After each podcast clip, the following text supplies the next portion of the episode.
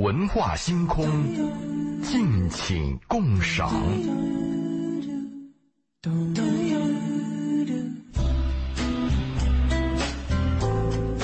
周五，周老爷如约而至，很久没见了，周老爷你好。你们俩好，大家好。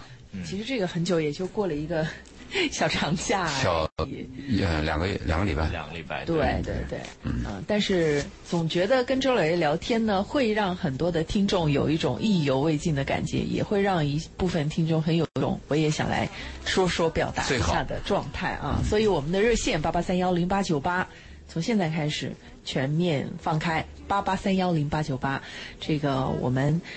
最近的主题是结婚的理由。对啊，你为什么结婚？那关于婚姻，如果大家有话想说，可以通过八八三幺零八九八参与进来，或者是在我们的微信公众号“文化很有料”当中来和我们进行互动、沟通和交流。对我们，我们前两趴说这个说这个的时候，有几个听众参与啊，我们记忆犹新。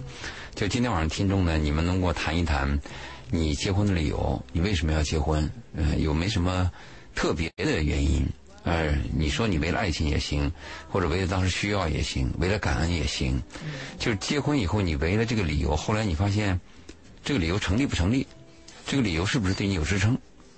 嗯，或不或还有一个就是会不会为这个理由后悔了？嗯，我们讲结婚的时候，我们上次说过说过几个理由，就是我们那个我们那一代就不用谈理由，就是天经地义必须要结婚的。这是我们那年代的，后来呢，你会发现啊，结婚的理由最充分的是为了生存，就两个人搭伙过日子，两个人搭伙过日子就比一个人要节省。你试试看，一个人如果你去生活，你一副锅碗瓢盆，一副煤气水电，如果两个人合伙就好一些。你现在租房也可以看得出来嘛，有些地方的人，有些人他租一个三房两厅，他为了节省费用，他也找合租。这个在国外也很多，一般三房两，但是国外人他比较讲究隐私，他更喜欢就单独。呃，我们有些大学生呢可以接受合租，甚至三房两厅里边一个男生可以请另外一个女生，也有这样的事情，就是为了生存。所以我们在很长一段时间你会发现，结婚就是为了搭伙过日子，就是降低成本。嗯。对吗？你还有一个很重要的原因呢，就是养孩子。养孩子你必须要上户口，你上户口必须要有结婚证，甚至你在医院做胎检的时候就需要你提供结婚证。如果你这个孩子没有结婚证，你就上不了户口。上不了户口呢，就是黑人黑户。黑人黑户呢，会牵扯到一系列的问题。你今后上幼儿园、上学。都是一些问题，虽然说每次人工普查啊会把你那个补上去，但毕竟给人感觉是黑人黑户。就这个结婚，作为生存来讲，有一个很长很长的时时间段。如果我再说一个理由啊，就我们那个年代啊，就结婚啊，就跟就是为了性。如果现在跟大家讲的话，很多年轻人就不以为然，因为现在比较随便，同居啊或者异性伙伴，这个越来越。开放，嗯，越来越随意，只要你们俩愿意，不违法，就是你们的事儿了。但是我们那个年代不行，我们那个年代啊，讲一讲有点忆苦思甜啊。我们那个年代，你知道，我我们听一个那个，嗯，就是浏阳河那个歌，那是一个老歌嘛，嗯，我们是把那个唱片拿回家，手摇摇摇摇摇，它没劲儿了，你就得摇一摇。就听那个洪啊，洪湖水浪打浪，听洪湖水浪打浪，我们心里都胆战，担心那个是黄色歌曲。后来就开放了，听一些东西。我们就那个年代，红这个我以为你要说邓丽君的歌还可以理解，不就是我们的洪湖水浪打浪？还还有那个嫌疑啊？是你你你知道你还有个老片子叫《刘三姐》，你你你知道这个？你知道你没看过？就是改革开放以后，把那个老片拿出来可以放映的时候啊。我们有个哥们儿，就买了面包，从早上看到晚上，就看那个刘三姐。嗯。还有一部日本电影叫《追捕》。嗯。追捕它里边在开头啊，就是史村在调查的时候，他有一个红灯区的镜头，它里边有一个半裸的女人，那个那个可能就几秒钟，就围了那个镜头，很多年轻人蜂拥而至，就是为了看那一个镜头，而这个镜头呢，还给剪了。还给剪了，就是被投诉以后剪的嘛。你知道那个西影有个滕文骥，他是导演嘛，他拍这个片子叫什么《爱情上的旋律》还是什么小庭上什么旋律，真的，那里边就有一个接吻镜头，就中国第一个接吻镜头，那就不得了了。所以在那个年代，你们可以想象啊，你要是在婚姻之外，你要有性的问题出现，那流氓，那太可怕了。如果你要能在没结婚之前，一个女人能怀孕，哇，那那那整个祖宗三代都脸上都是非常难看的。所以在那个年代，在那个年代，结婚有一点很重要的原因，就是为了性。如果你要是为了性结婚啊，那这个理由就非常充分了，因为性的冲动，荷尔蒙的冲动，是所有人的肉体冲动当中最难以克制的。你比如说，你对金钱呀、对地位呀，啊、呃，各种各样的欲望，包括食欲，所有难以克制的就是荷尔蒙。荷尔蒙它在十八岁，对男性来讲，十八岁到二十多岁那是一个高峰值。呃，女性晚一点吧，但是也低不到哪去。所以在这个过程当中，你要是想有性的话，那么就是要结婚。这也是为什么现在很多人就讲那个同居骑驴找马，骑着骑着找着找着就不结婚了，就是他这个性能力释放。这个能力一旦释放以后，人呐就没那个冲劲儿了。结婚需要犯错误啊，需要一咬牙一跺脚的。你要是非常冷静的，都算好账，这个婚就很难结。所以在我们那个年代还有这么一个特点，就是你，呃，为了性是一定要结婚的。所以那个结婚证，它可能有很大一部分程度跟这个有关系。嗯，确实，这是以前的生活了啊。这是时代的对很多年轻人来特色讲，对是很陌生的，听听故事一样哈。对，是说我们那代人他们能都能知道。对，这个有点像听故事，但是呢，呃，你要说现在的年轻人为什么结婚，我我我其实会觉得，真的就像刚刚周老爷讲的，大家会越来越理性，所以真正有，就是尤其是在大城市啊，如果是要走进婚姻殿堂那，还真的爱的理由会更大一些。包括今天就这两天吧，这是今天还是昨天，我不太记得，微博上有一个热搜，还挺好玩的。呃，好像那个呃前面的那个关键词是九零后当父母了是个什么样的状况？其实你最开始看到的视频是，作为一个自己还是宝宝的父母，想要去抓一个在家里面不好好学习，就想看电视玩的孩子是多么的容易，因为那一套还新鲜着呢，完全都没忘呢。可是看着看着，你就会发现有很多的九零后的父母其实是在撒狗粮，就孩子其实已经很幸福。呃，就就孩子会觉得爸爸妈妈怎么都不要我了，他们两个的世界我进不去，就会有就有一一组这样的视频。其实这样的视频看到最后，你也会觉得还蛮暖心的。就是当有了孩子，有的甚至孩子都可能已经还蛮大了，这两口子的关系还这么好，他们还可以很很甜蜜、很自然、很亲切。这个时候真的会让人又开始相信爱情，羡慕。嗯会我们说爱情啊，它是一个概念。嗯、我们说男女关系的相处呢，又是另外一个概念。其实夫妻关系啊，它它的难点和他的问题，关键在于两个人相处。就你们两个人的相处方式、相处模式、交流方法、生活习惯，这个可能比爱情要重要，因为爱情是无所畏惧的嘛，爱情是不讲条件的嘛，爱情是比较冲动的。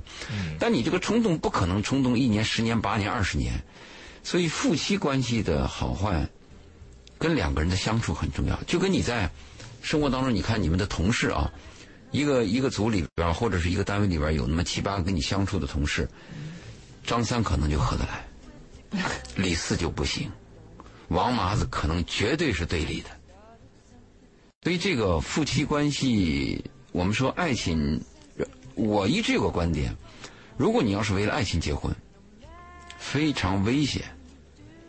你的爱情什么定义？我就想知道你这个听众，你说我为了爱情结婚，那我就要知道你的定义是什么。如果为了爱情结婚，那我反复反反问一个问题啊：如果爱情在某一刹那消失了，没有了，离不离？这个是我要问你的问题，对吗？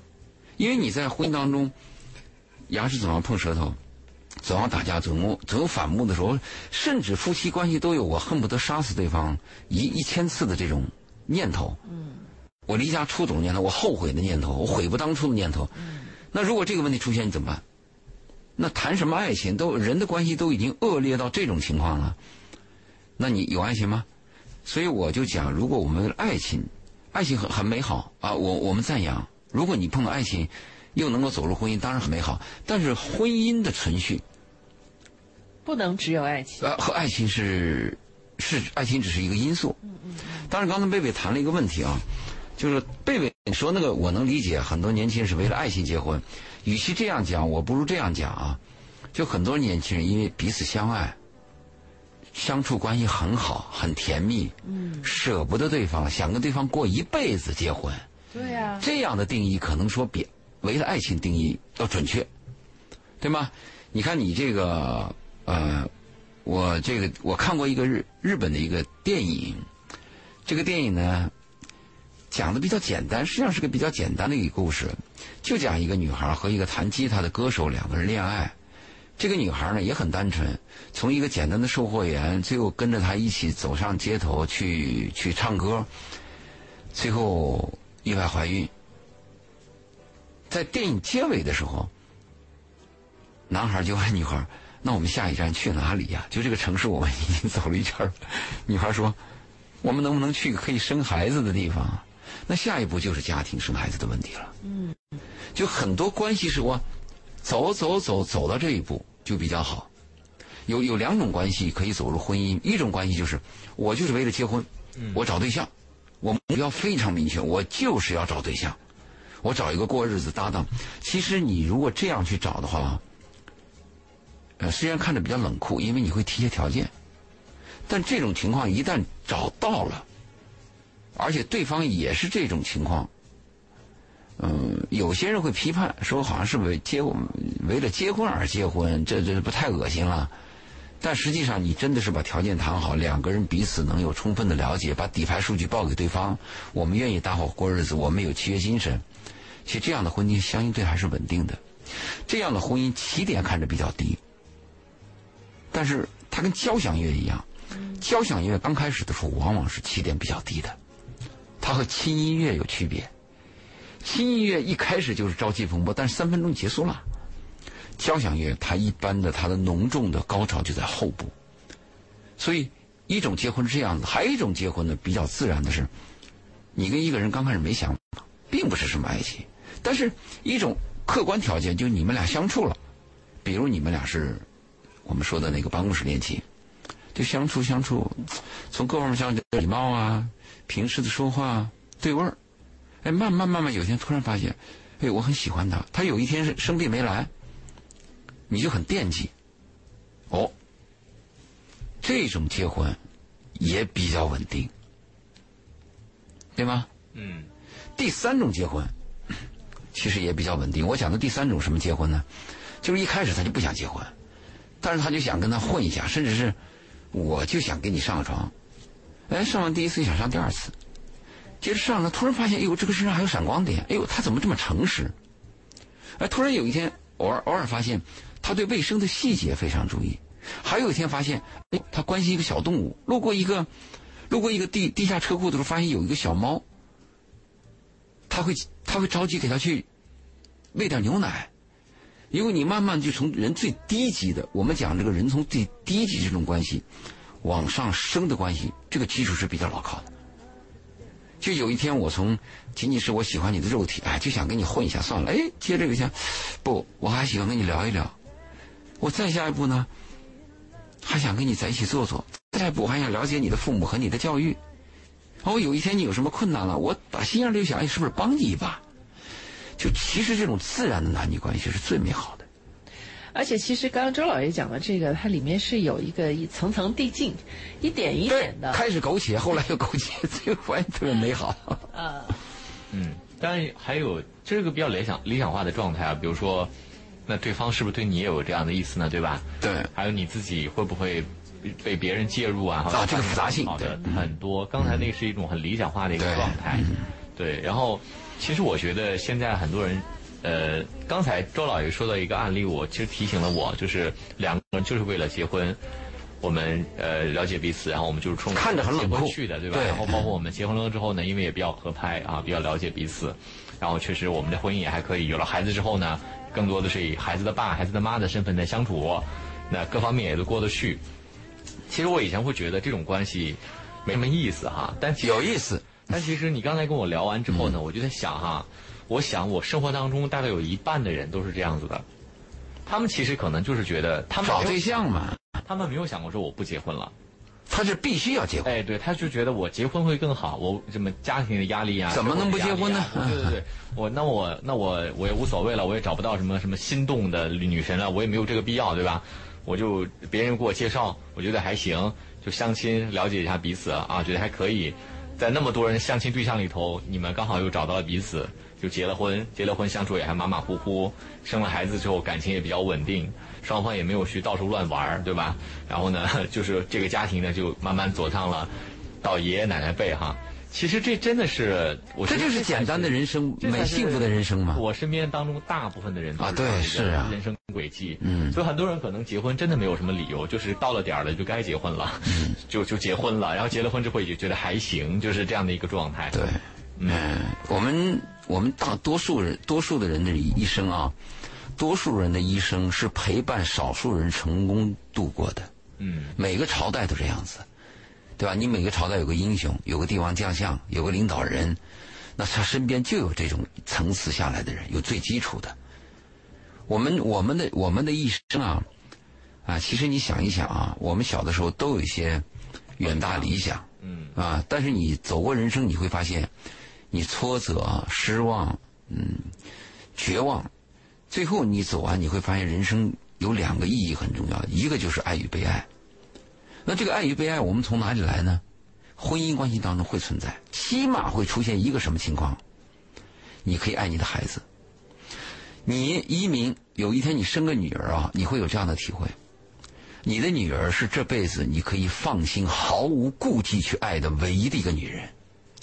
你爱任何女人都有点胆战心惊，你爱的过了吧，对方毛病；你这个不爱了吧，你又你自己心里又想别的女人，对吗？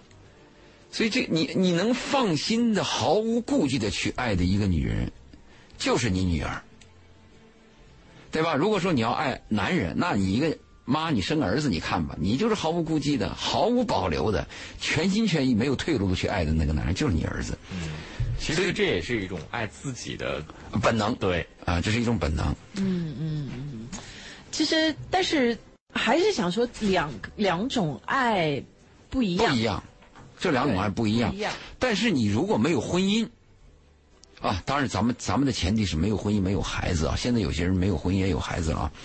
假设你没有婚姻没有孩子，就我讲的这个爱，你很难体会。你看很多女孩啊，你跟她谈孩子的时候，她在没有孩子的时候，她那个眼睛是茫然的，无所谓的。甚至有些女孩就说：“我不愿意生孩子，生孩子挺痛苦、挺麻烦的。”但是由于一些机缘，或者是怀孕了，也该生了，她把那个孩子，她十月怀胎以后，那个它是个很尖利的、很很艰难的历程嘛。女人在这个怀孕期啊，这个哺乳期啊，我要提醒一下男人啊，这个年轻的男人对这个是比较忽视的。很多女性在哺乳期和在这个怀孕期间的时候，她们的身体要承受着一些裂变，很难受，比如血压高、脚要肿，嗯，恶心，有有这个反应。在这种情况下呢，很多男人出轨，这是我咨询当中的，是因为性的问题。因为在这个过程当中，女性她们的身体本身就有困难，但是男人呢，他的这个荷尔蒙不会因为，哦，因为你呕吐，我那个荷尔蒙就消失了，对吗？特别是年轻旺盛的男人。所以在这个过程当中啊，做男人的要体会到自己的梯子，这个是我我要去讲的一个问题。插了一句啊，就是很多女孩她对对这个孩子好像没有什么兴趣。你看她十月怀胎以后，当她在医院，不论你是剖腹产还是自然顺产，你生完这个孩子以后，你看看，把孩子抱到他那个怀里一刹那，就那一刹那开始了，就这个爱，就就母性的那个本能的爱就开始了。嗯，好，我们今天邀请周老爷跟我们来聊一聊结婚的理由啊。如果您有这方面的话想跟我们交流，比如说你想听听你结婚对比如啊说你自己打不打结婚，你当你结婚的理由是什么？你找的什么样的理由你才会愿意结婚？嗯，啊，或者说你已经结婚了啊，你当时的结婚理由是什么？你今天怎么看待当时的一些想法？或者是你有其他的这个婚姻或者是爱情当中去碰到的困难？都欢迎通过我们几种方式来跟我们进行交流。第一种是拨打我们的电话八八三幺零八九八八八三幺零八九八，那也欢迎您通过我们的微信公众平台“文化很有料”。呃，您可以在“文化很有料”当中呢，直接的回复您的文字啊，我们可以在节目当中把您的问题提出来。那如果在节目之后呢，你还需要添加我们嘉宾的微信，单对单聊一聊您自己的问题呢，你也可以在我们的公众号“文化很有料”当中回复“周”。一曲佳音，觅一份心情，文化星空，敬请共赏。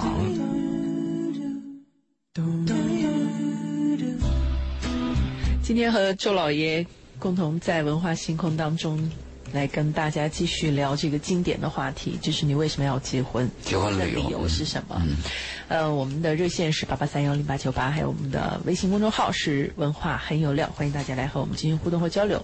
在节目的上半部分结束之前哈、周老爷讲到了一个呃小的细节，就是关于女生对待孩子的某些态度的改变。这让我想起来，就是最近这一段时间看过的几篇文章哈、呃，里面都在强调，或者说都在想要突出让大家注意到的一个细节，就是第一，有很多道理，其实可能我们从小就在接触，就在听，就觉得很熟悉，道理我都懂。你真的懂吗？其实你一他定是要知道和懂是两个概念。对对对，一定要经历。就比如说，你看最近的文章里面关于八零后、九零后的养生、年轻人的健康问题，你就不用提了。嗯其，实糟糕，对，你你会看到很多的网友在下面留言啊，说不生一场病，可能真的不知道能吃是福是什么意思，或者说不生一场病，真的不知道我原来身体已经差到这个地步，我要运动，我要自律，或者说不生一场病都不知道真正的自律是什么，就是这些词你都可熟了，可是你不经历，不知道。这就像刚刚周老爷讲到的，女女女很多的女性，她在没有孩子的时候，她可能看到的更多的是孩子让人厌烦的一面，比如说公共场合大吵大闹，别人的孩子，哎，对别人的孩子，让你觉得特别不爽、特别不喜欢的一面被你看到了，你觉得，哦或者是哎，这个不要，我不要经历，这这太让人难受了，抗拒。可是当这个变成你自己的之后，你会发现，其实有很多很可爱的，而你看不到的地方，只有在你有自己的孩子的时候，你才会，你才会知道，你才会了解，为什么会跟孩子有爱，为什么有些人会溺爱孩子，会把孩子宠成那个样子，是都是有原因的。这是一个不经历不知道，呃，另外还有一个就是，人都是会变的，哎，这个很一定是会变的。存在决定意识。是，也就是说，其实包括在爱情故事里面，都会经常发生这样的反转。你最开始认识一个人的时候，根本看不起那个人。我说的看不起，不是说你高他低，而是说看不上，就会觉得或者他的对对对对对，他的长相也好，他的学识也好，就他整个人看上去对你来讲没有任何吸引力。嗯，那是第一眼的感觉啊。但有可能你们经过一段时间相处，那那是内容，嗯，有内突然会。发现，对，这就是刚刚周老爷讲的一步步了解的过程。这个了解有可能是基于同事的关系，有可能是基于某一个项目合作的关系，呃，不一定说是你们结婚之后的了解或者是什么。但是你一旦了解之后，你慢慢的会改变自己的想法，，哦是这样子，对，然后完了到了最后，你反而会发现你，你可能居然对这样一个一开始你压根儿不在意的人，产生了我怎么会？哎，对对对对对的那种感觉。其实这个从另外一个侧面也在讲，人是会变的。所以我们今天在讨论说我们结婚的理由的时候，我相信一定有很多的听众在听到这个话题的第一反应是。不，我不会结婚。我绝对相信你的反应是真实的。嗯 但是我也相信这是你当下最认真的状态。可是这个不，我不会做什么什么，它可能真的不能代表你一辈子都会坚持这样的想法。中间可能会发生各种各样的事情，或者是别人的故事，或者是你自己身上的故事，有可能会改变你对于某一个事物的认知。对这个认知啊，还有一个时间段的问题。你看这个生孩子啊，很多女人就是一拖再拖，拖到年龄比较大再生，后来就失去了生育的机会。翻过来以后呢，又不顾一切的去做试管，做试管对女性是有身体是有摧残的。如果你年轻可能还好，有些人已经到了三十七八还去打那个排卵针，真是很辛苦啊！即便打了排卵针呢，你那个子宫壁厚到不到八，能不能挂得住，这又是个问题。所以刚才我们谈到这个，还有一个认认知的时间问题。如果你能早一点学习生活的知识，你像我们呃文化星空每周五谈的这个生活话题，你你要是能够认真的想一想、听听，我们这档节目是有营养的啊！不定哪天就给了你一个一触即发的感受。你早一点认知到女人生孩子重要，那么你会早生。如果你就认为女人可可生可不生，你就往后推。推到有一天可能真的会出问题。还有刚才我们谈到女女孩女人生孩子的时候啊，现在很多医院用那个剖腹产，当然有些剖腹产是没有办法，比如说绕脐带啊，或者一些什么必须的难产之类的，难产之类。但是很多人就愿意去剖腹产，他算那个生辰八字，这个很糟糕。对，而且我知道，我我听说就是剖腹产，你你生过一胎之后，第二胎会很麻烦，两年三年以后。那个肚皮那个缝啊，你是肯定不能在自然生。两年之内是两年之内是不能怀孕的，否则他会把那个胀开。然后你再次生产还要剖，对吧？对对，就很麻烦。这个，对对，我们大你为什么连这个都知道？我有点吃惊。现在不用，现在你不用讲这个问题。现在大数据网络时代，一个七八岁男孩女孩会跟你直接讨论精子和卵子的问题。啊，那那很很很普通，大家都是把它当成科学知识来看。哎，很好，这样 open 反而好。如果你掖着藏着，反而会出不好。啊，我们的直播间电话是八八三幺零八九八，欢迎大家来探讨一下你自己对于单身也好，结婚也好，你的看法是什么？好，我们接入今天第一位朋友的电话，何女士你好。嗨，一鸣。嗯，你有什么话想跟我们说？我们都是老听众了。嗯。听得出来我声音吗？真听不出来。刚刚还给你发了微信呢。哦，你是我的一个朋友是吧？对对对对啊！然后杜老爷应该我们也很熟了哈。你好。嗯，然后回来，然后呢，在路上听到那个大巴上呢，那个司机也在放你们的节目，然后我就打开，然后我听到你们聊的这个很有意思，我觉得，等我当年哈，就是还单身的时候，然后也是就像刚才周老爷说的那种，就是。就感觉他好像对小孩子啊很不屑，然后也是觉得无所谓。后来改变了。我以前我曾经真的是没有想过说我会结婚的那种感觉哦，然后突然也是真的是因为机缘巧合，但是我觉得我蛮感恩，蛮感恩周老爷的哦。感恩我。就是为什么？对对对，当年听了你一番话之后呢，下决心结婚。对，不是不是，就呃，就是我对一个择偶的一个呃方向，然后有了更加坚定的一些选择。啊。然后呢，嗯，我记得当时是在你对对，当时在嘉倩的节目嘛。对，嘉倩的，嗯。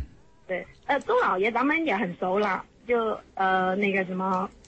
何女士是这样，那个因为还有很多的听众也在听，咱们直奔主题好不好？嗯，就是你对于结婚的结婚的理由，你当时结婚的啊？对，当时呢，就是呃，我我觉得就是当时呢，其实我跟我老公也是很偶然的，就是呃一个机缘巧合，然后我们认识认识完了之后，我们也是呃就是在一起。然后其实就是因为我当时想到了杜老爷讲过一番话，就是两个人在一起一定价值观一定要就是在一致的。很重要，价值观很重要，对。对对对，很重要。所以我当时呢，我就很明白了这一点。所以我是因为哎，跟我老公，呃，你说很多方面，呃，可能个别方面也没有说达到我想要的。但是价值观啊，价值观好，默契就行。嗯。对对对对，然后是因为这一点，然后呢，因为我老公他是在医院上班，那我是自己呃做生意，那然后呢？那你结婚几年了？对，然后我当时呢，就是诶，其实开始我们也还没有想过要孩子，然后是也是突然，以前我也是真的很不太喜欢小孩子，完了是刚才你聊到了这种，就是女人在这怀孕的过程当中，对，很辛苦，变化，啊，对，很辛苦。然后呢，当时呢，我真的我是怀着我女儿的时候，我在五个月的时候我就脚就开始肿，然后我真的我那时候。就是各方面的一些情绪啊，就很多。但是我觉得我老公因为在医院上班，然后也接触到很多这样的，因为他也是跟妇产科有打交道，然后他就很明白很多的东西，然后其实很包容、很理解。然后我现在回头来想，哎，其实当时是也蛮幸福的，就是他很多东西会去照顾到你的感受。然后当你刚才说那个小孩子咕咕坠地的那一刻，然后当他抱过来的时候，然后我就一直在回想。呃，我当时呢，是我老公是有在厂房里面，因为他们是本院的那个，然后有在陪产。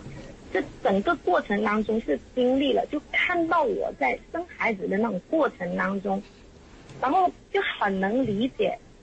然后当小孩子就是当他抱过来的时候，为什么我说我这一年多来，我说我以前真的脾气很大，然后现在怀了小孩子，有了小孩子之后，我发现我真的我我。改变了很多，就也没有像以前那么容易去发脾气啊。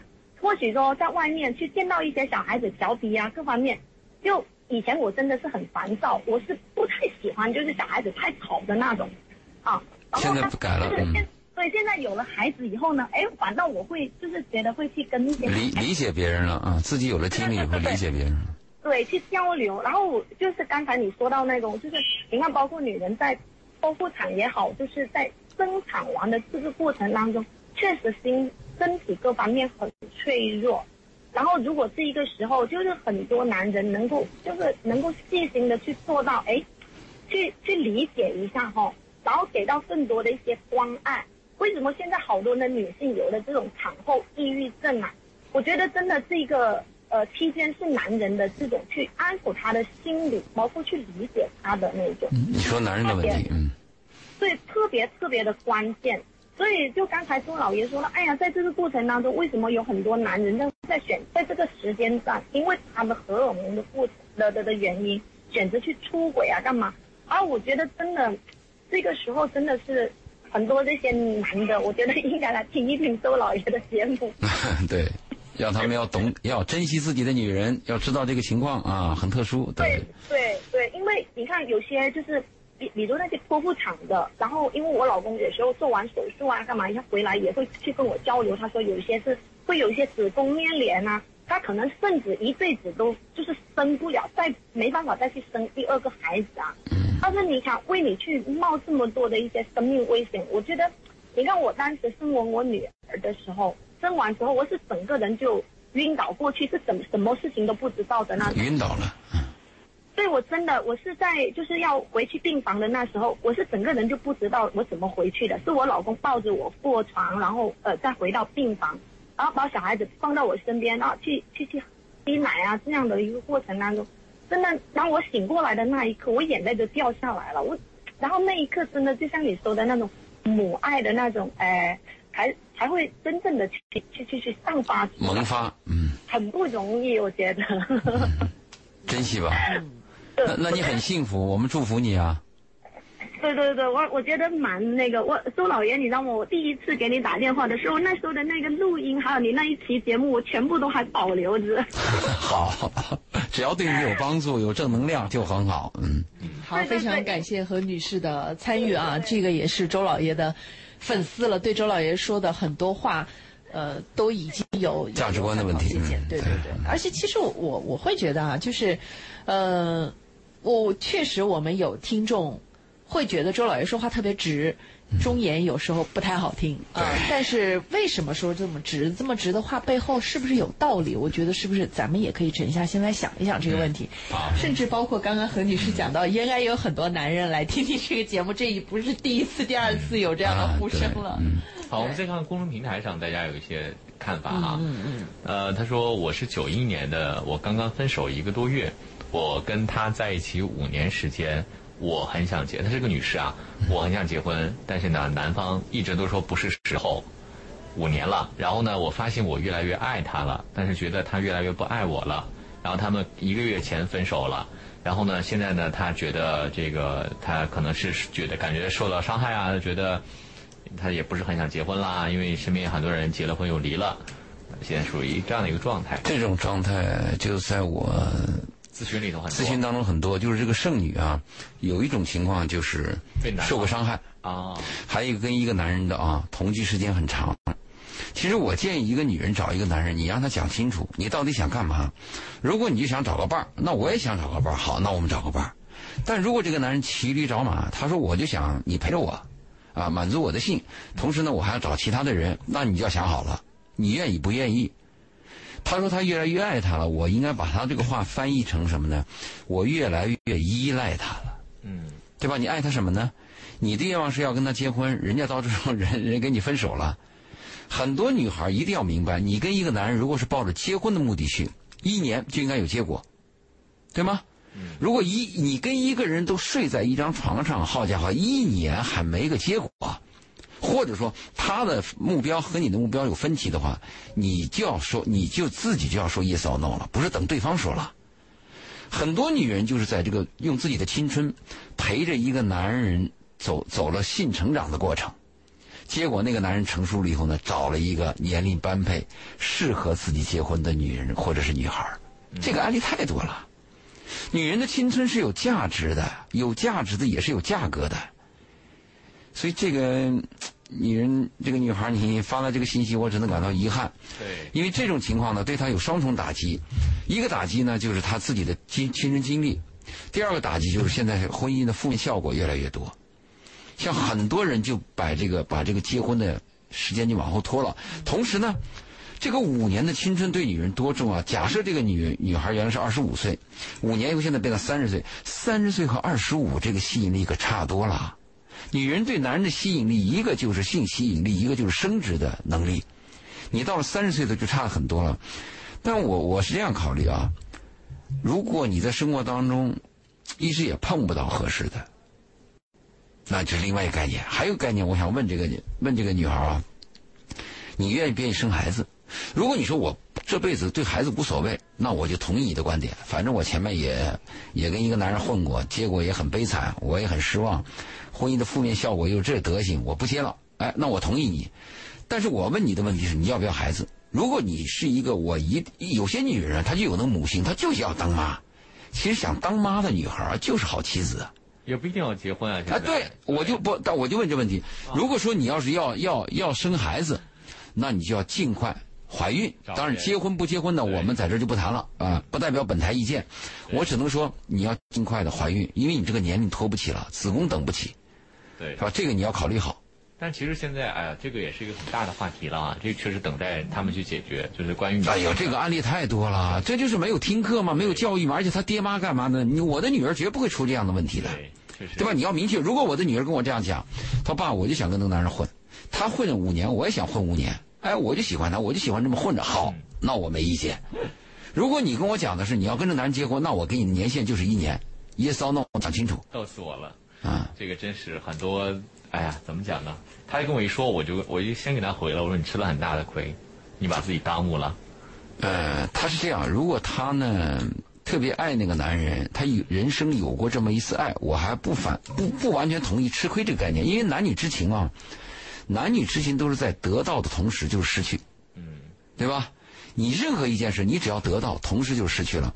如果在你的一生当中回忆当中，等你老了六十七十，一个人，嗯、这个浑浑噩噩的时候，你回忆起我年轻时候有过那么一段儿啊。当我看着，呃，树底下、街道旁边有另外一一对对情侣在我面前走过的时候，我想我也有过，啊，那也好。是明显一看，那男的就对他不怎么样。但是我就怕你回忆起来有点恶心，是就这个男人把你骗了，明显就不是。或者恶心在哪里呢？自己糊里糊涂的，对，也没有这个文化知，就没有这个生活知识，嗯没有情感知识，就白陪人家陪了五年。是。是不是把人烘托成熟了？把人烘托成熟，或者就做了人家一一种工具，这不是很难受的事情吗？另外还有我担心这个，我自己呃目前很喜欢独处的状态，也想不到结婚有什么好的，特别是生小孩这方面，我不知道他什么意思啊。除非结婚可以让彼此成长的更好，不然的话也不是很着急。也是个女孩，这个女孩一分钟，她的环境是什么样？她的荷尔蒙什么情况？身体状况怎么样？我们不知道。啊，我希望你还是要努力去寻找一下，要要结婚。嗯，好，我们今天的节目差不多就是这样了哈。大家如果在节目之后还需要添加我们嘉宾的微信聊一聊您自己的问题呢，那您可以在微信当中搜索我们的公众号“文化很有料”。您在关注了“文化很有料”之后呢，可以回复“周老爷”这三个字哈，就会弹出他的微信二维码。嗯，我们今天的节目就是这样，在下周五同一时间再见。